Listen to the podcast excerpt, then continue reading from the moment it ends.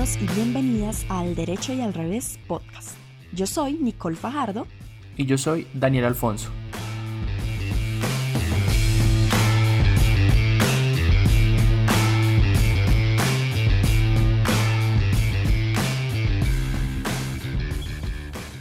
Hoy les contaremos sobre una organización que ha venido dando debates muy interesantes y necesarios a nivel nacional sobre la salud de todos los colombianos, especialmente de los más jóvenes.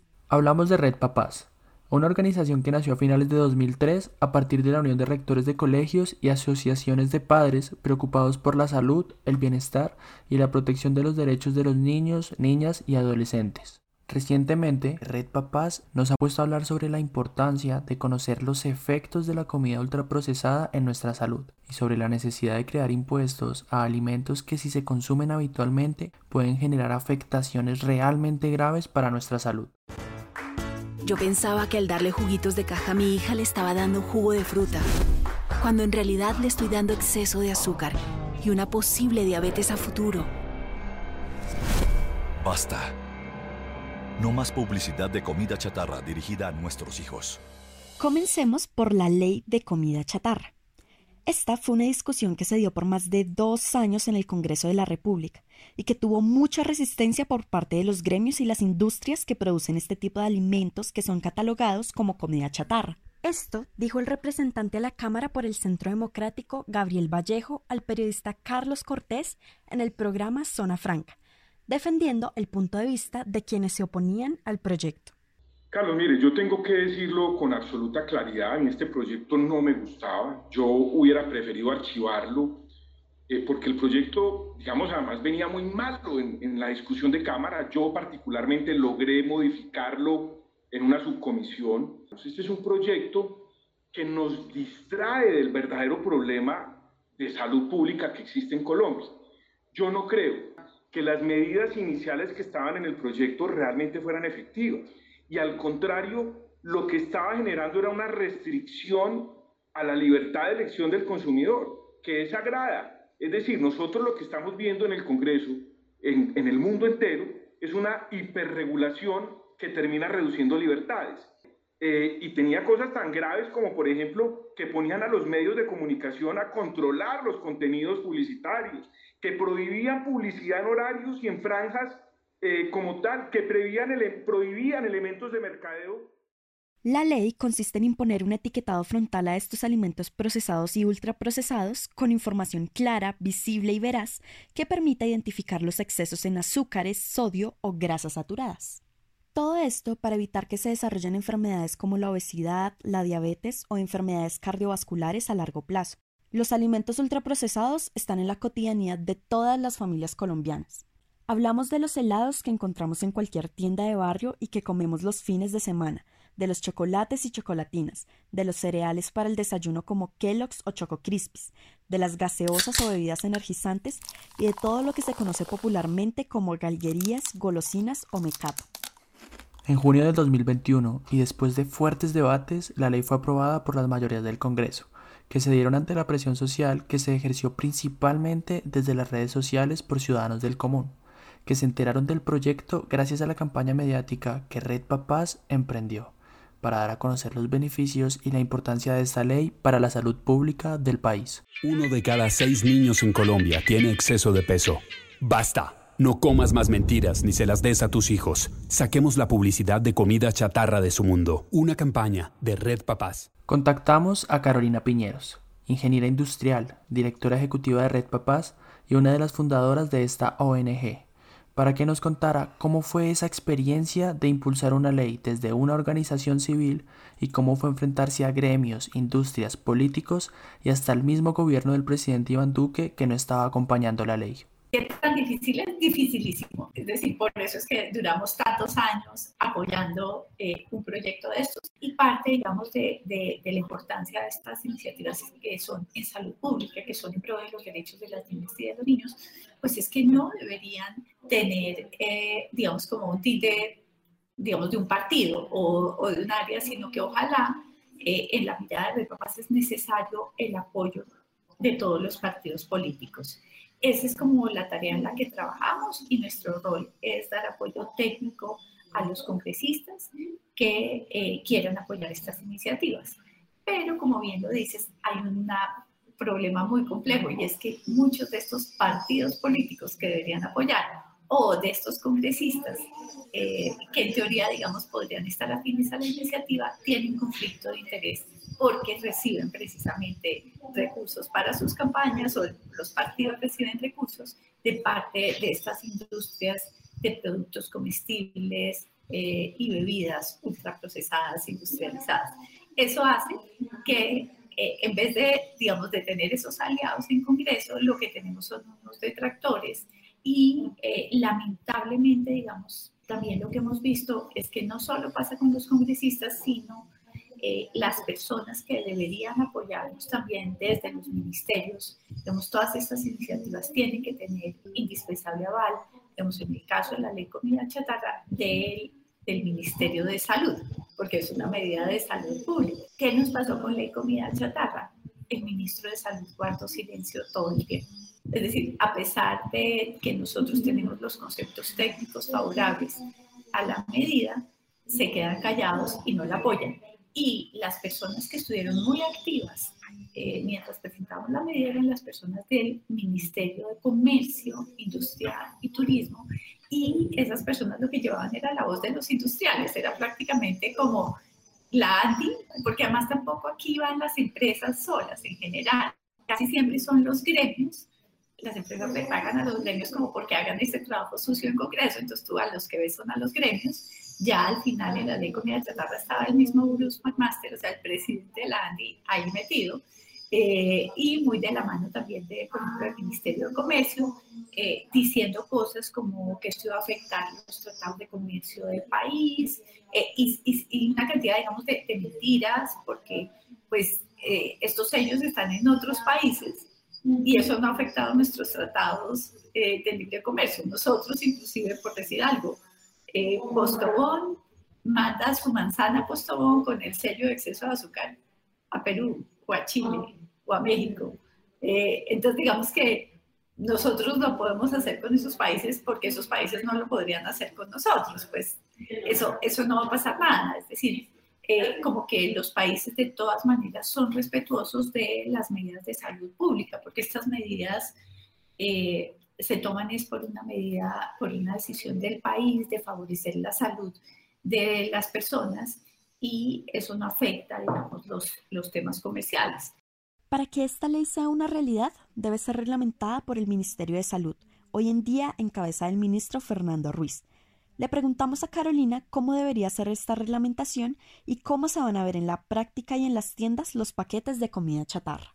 Para nosotros la ley comida chatarra idealmente tenía los sellos al frente de los empaques que le indicaran a las personas cuando un producto tiene exceso de azúcar, sodio, grasas saturadas o contiene edulcorantes y adicionalmente que si tenía estos sellos no podría tener publicidad eh, ni ganchos, digamos, de mercadeo dirigidas a, niños y a niños. Nuestra ley comida chatarra que se aprobó solo tiene la primera parte, digamos, los sellos, y no tiene la parte, digamos, de publicidad dirigida a niñas y niños. Entonces, digamos que esa es una tarea que nos queda pendiente. En la ley aprobada quedó que debe, debe reglamentar el Ministerio de Salud basado en la mejor evidencia científica disponible sin conflicto de interés y acorde con los lineamientos de la Organización Mundial de la Salud. En la medida en que el Ministerio lo haga así, para nosotros está bien, porque esto, eh, digamos, es precisamente eso, el espíritu, digamos, del trabajo que nosotros hacemos. Ahí, digamos, lo interesante es que en América Latina ya los octágonos que fueron, eh, digamos, empezaron en Chile son los que tienen mejor evidencia en otros países.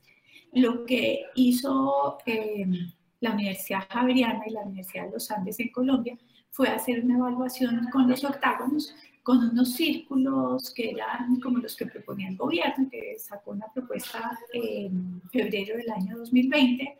Eh, con el etiquetado que existe ahorita, que es una cosa que llaman los GDA, y con ningún etiquetado. Y la mejor evidencia para Colombia también dieron los octágonos, o sea, lo que las personas más entienden son los octágonos, el 49% de las personas sin tener ninguna información adicional, o sea, sin haberles dado ninguna instrucción ni nada, entendía que esos eran los productos que eh, digamos, tenían excesos o eran, eh, digamos, como los harían tomar decisiones diferentes de compra. El otro parámetro para Colombia es que la palabra sería exceso, no alto en, porque para los colombianos alto en tradicionalmente ha sido algo positivo. Es decir, si yo veo alto en sodio, digo, ay, qué bueno, esto tiene alto sodio. Mientras que la palabra exceso de sodio, si me dice, esto ya es demasiado, ¿cierto? Entonces, una de las cosas que le hemos recomendado al ministerio es que fuera exceso eh, de y no alto en. Otro de los parámetros tiene que ver también con el contraste de colores, eh, el, el, fondo blanco y, los, sellos negros eh, y las palabras también en blanco, digamos, es como una de las cosas que ya eh, tiene una evaluación.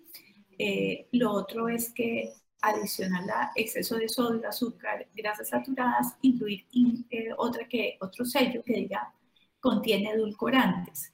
Esto tiene que ver con la experiencia también de otros países y es que muchos de los reemplazos en las reformulaciones que hace la industria las hace disminuyendo azúcar, pero incluyendo edulcorantes. Y los edulcorantes eh, hay un, digamos, una alerta también desde la salud y es que no son recomendables especialmente para madres gestantes y lactantes y para niñas, niños y adolescentes. Eh, la, el otro parámetro tal vez que es importante acá es que eh, si tiene estas advertencias, no debería tener declaraciones en salud. Las declaraciones en salud de los productos es, eh, por ejemplo, tiene vitaminas y minerales contiene fibra. Entonces, digamos, como estas declaraciones en salud, eh, lo que dicen, digamos, los lineamientos internacionales es que van en contravía de, de los sellos, porque confunden a las personas, digamos, un poco de lo que se trata. Eh, eh, esto es que el etiquetado sea súper claro y, y lo menos confuso posible. Hay algunos datos que queremos compartirles y que evidencian el problema que esta ley busca combatir a través de entregarle a la ciudadanía elementos para informarse y tomar conciencia del consumo que tenemos. 8 de cada 10 estudiantes consumieron productos de paquete en exceso por lo menos una vez en la última semana. Uno de cada dos estudiantes consumen habitualmente más de un alimento frito por día y tres de cada cuatro estudiantes consumen bebidas azucaradas una o más veces al día. Esto según el mismo Ministerio de Salud en la Encuesta Nacional de Salud Escolar de 2018. Acá hablamos solo de niños, niñas y adolescentes entre 13 y 17 años.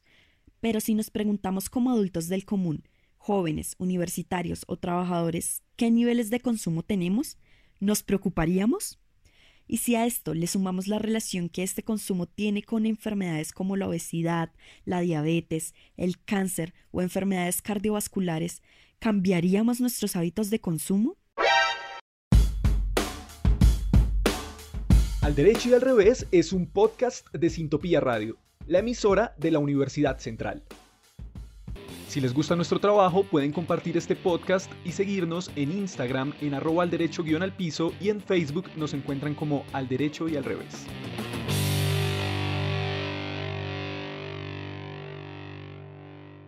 Otra importante iniciativa que tuvo Red Papás, junto con otras organizaciones civiles, fue la del impuesto a bebidas azucaradas.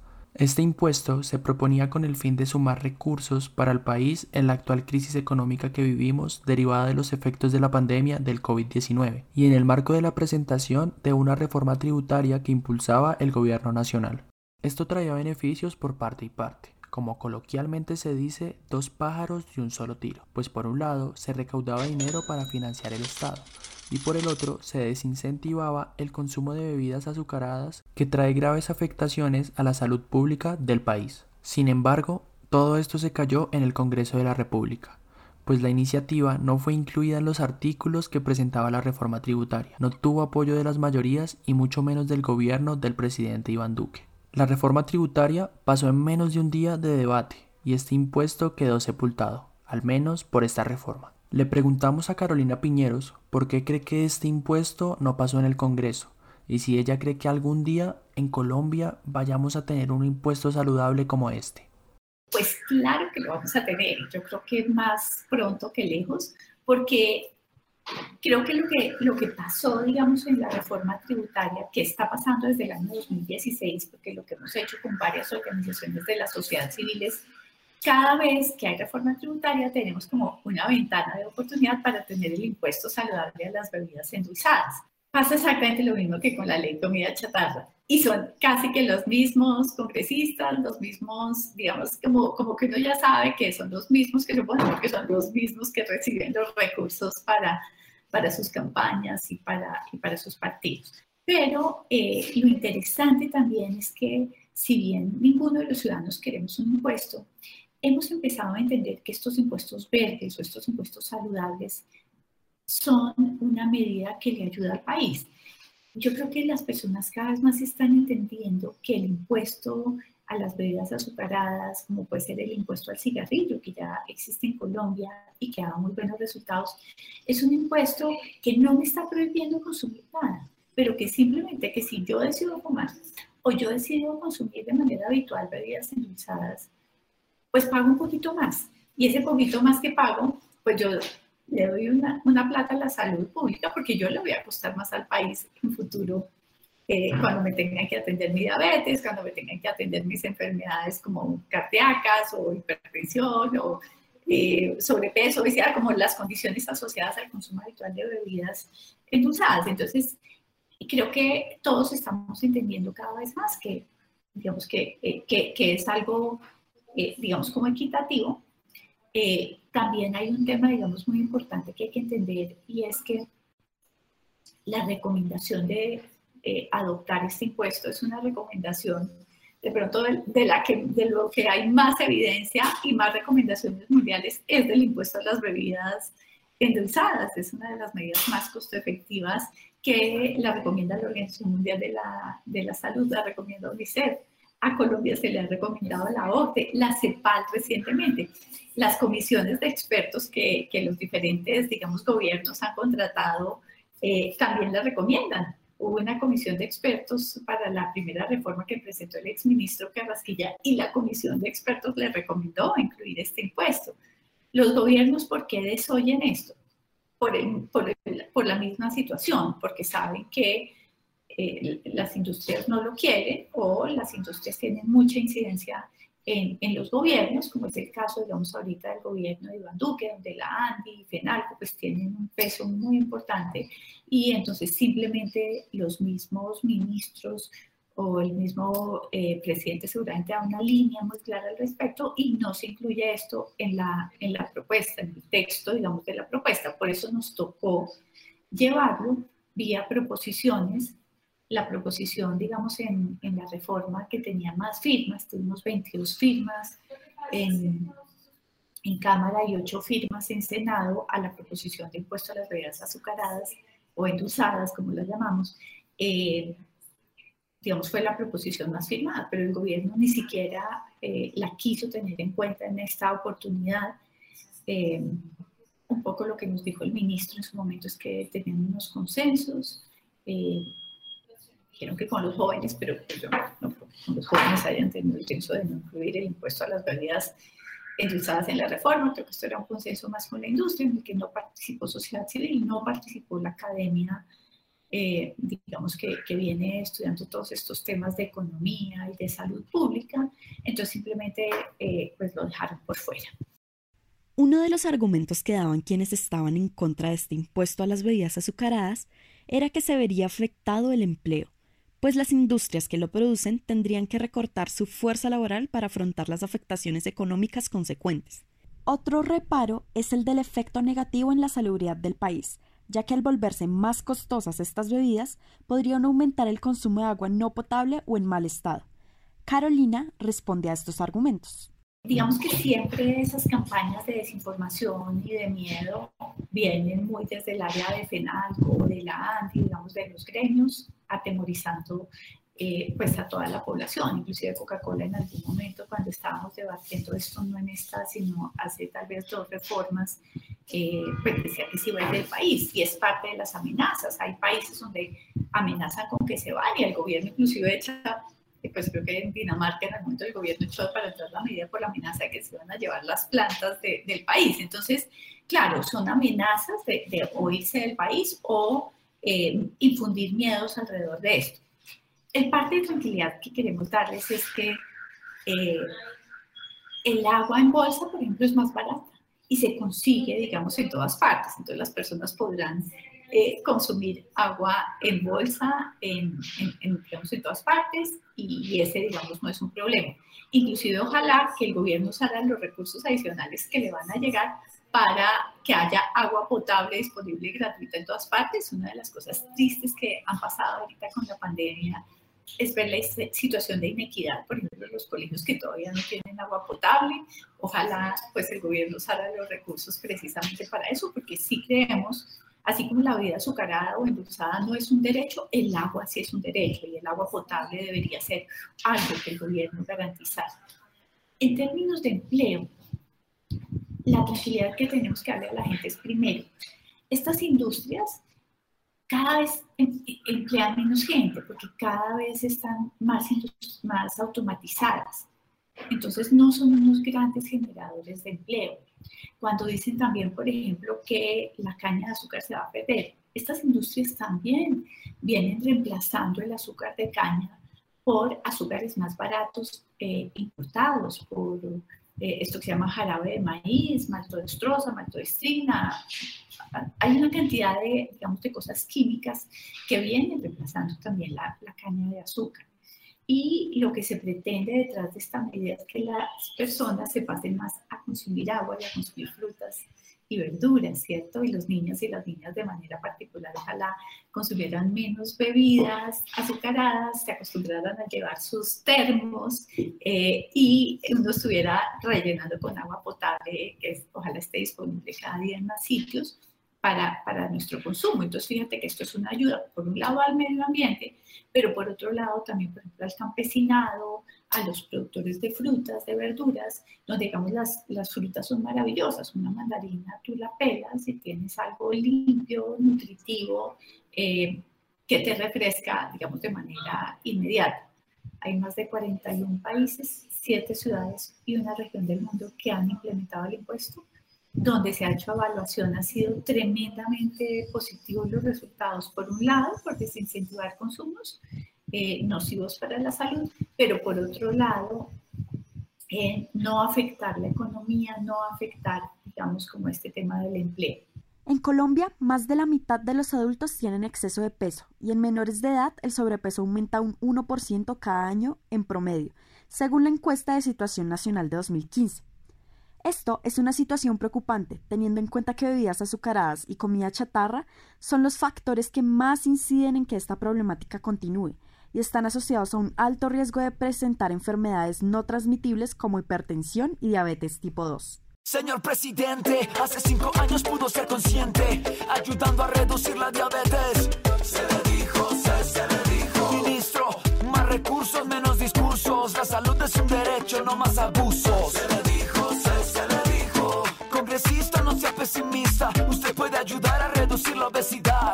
Ustedes pueden salvar vidas al ayudar a reducir el consumo habitual de bebidas endulzadas para prevenir sus enfermedades asociadas. Colombia necesita el impuesto saludable ya. Una iniciativa de FIA en Colombia y Red Papás. Red Papás no solo se ha concentrado en impulsar este tipo de proyectos desde la parte técnica, sino que también se ha dedicado a difundir información a través de diferentes medios para hacer pedagogía ciudadana.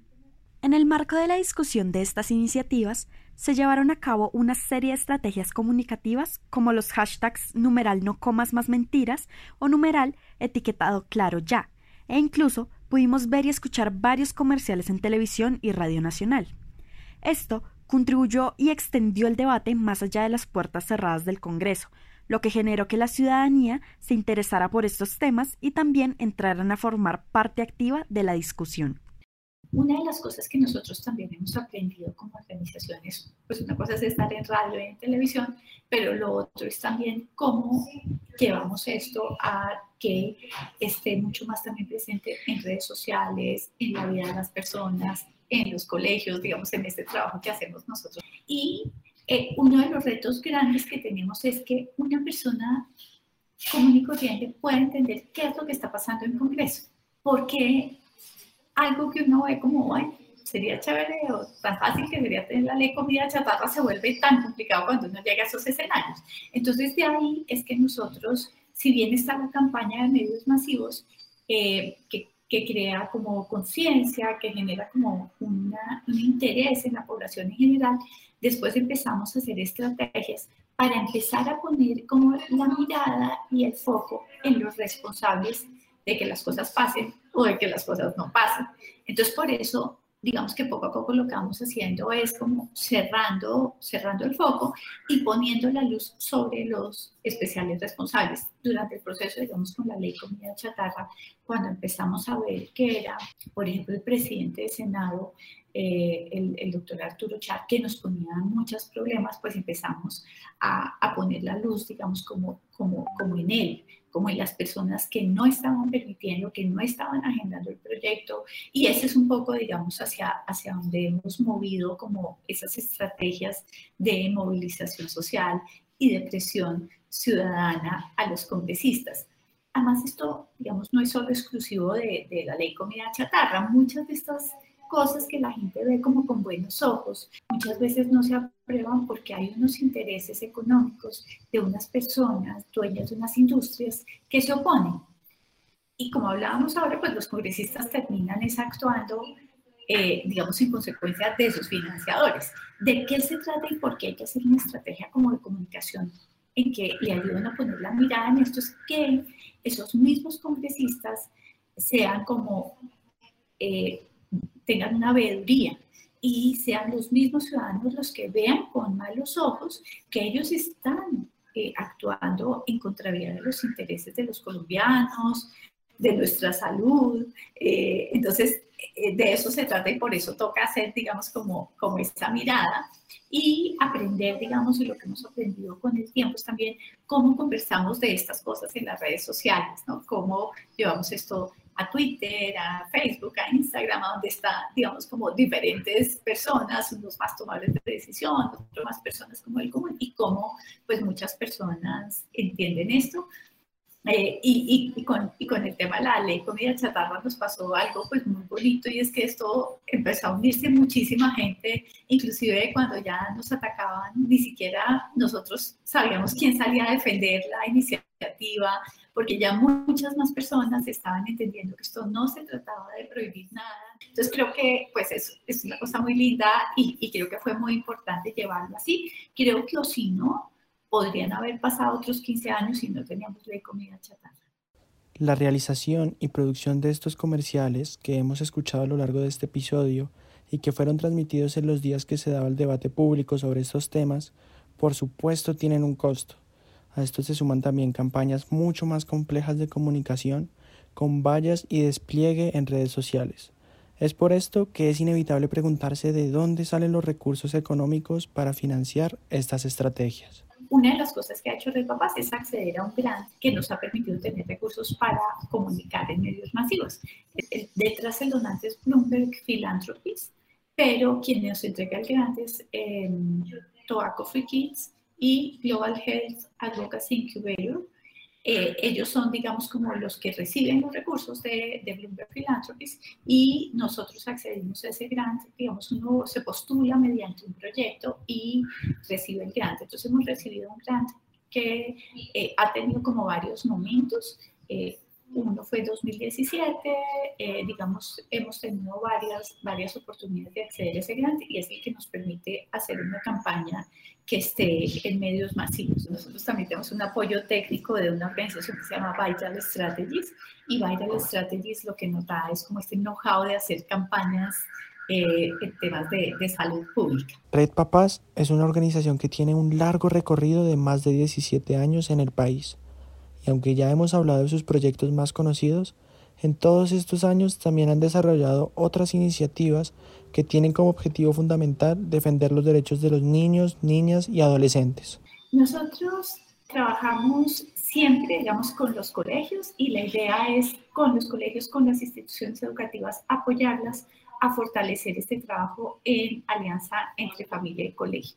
En ese sentido también hemos apoyado a la Secretaría de Educación, al Ministerio de Educación, a fortalecer eso que se llama el trabajo entre familias y colegio. ¿Por qué para nosotros ese trabajo entre familias y colegio es tan importante? Porque realmente creemos que la familia y el colegio son ese primer entorno protector donde se deben garantizar los derechos de niñas, niños y adolescentes. Entonces, allí hacemos muchas cosas. Otro tema, digamos, en el que Red Papás trabaja tiene que ver con todo el tema de convivencia y cultura de paz. Digamos, no en vano nos llamamos Red Papás con Z. Ese, ese trabajo, digamos, por, eh, porque las familias y las comunidades eduquemos para la convivencia y la paz, es, digamos, como una convicción también eh, muy profunda en el que trabajamos también con varios aliados y hemos venido desde allí participando en, por ejemplo, en el año 2013 eh, con la ley 1620, que es la ley de convivencia escolar, y todo lo que viene después, digamos, con esta implementación de esta ley. Para nosotros, digamos, es una, una tarea un trabajo muy importante. Otro gran tema tiene que ver con eh, todo lo que se llama como pautas de crianza. Eh, creemos, digamos, que lo nuestro es apoyar a familias, como te decía, padres, a madres, a cuidadores y también a colegios.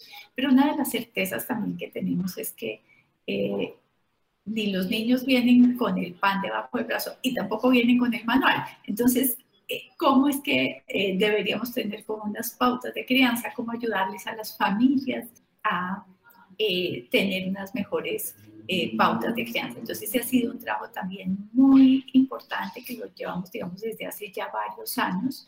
También trabajamos porque en Colombia se prohibiera el castigo físico y humillante a niñas, niños y adolescentes.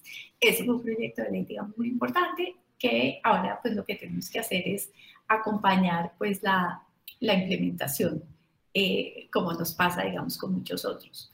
Otro tema, digamos, que en el que Red Papás trabaja eh, de manera, digamos, importante tiene que ver con eh, lo que pasa con las niñas y los niños en los entornos digitales. Eh, desde el año 2012, Red Papás tiene un programa que es Te Protejo, que es una línea para reportar situaciones de vulneración de derechos de niñas y niños, que tiene también un, una eh, que se llama Te Protejo, en el que se pueden reportar situaciones de vulneración de derechos de las niñas y de los niños. Hay ocho, perdón, siete categorías de reporte eh, y se puede entrar también por el portal www.teprotejo.org. Y a raíz, digamos, de, de, toda esta iniciativa, pues uno de los trabajos que más se han consolidado con el tiempo es, este tema de proteger a, a niñas y niños en el entorno digital.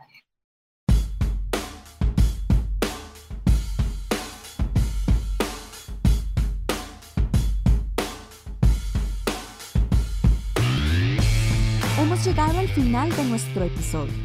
Al Derecho y al Revés podcast es realizado por Daniel Romero en la edición y el guion, Luis Carlos Clavijo, Alejandra Vesga y Gabriela León en la producción, y en la locución, Daniel Alfonso, y quien les habla, Nicole Fajardo. Agradecimientos especiales a Carolina Piñeros, directora ejecutiva de Red Papás, y a Sintopía Radio, la emisora de la Universidad Central.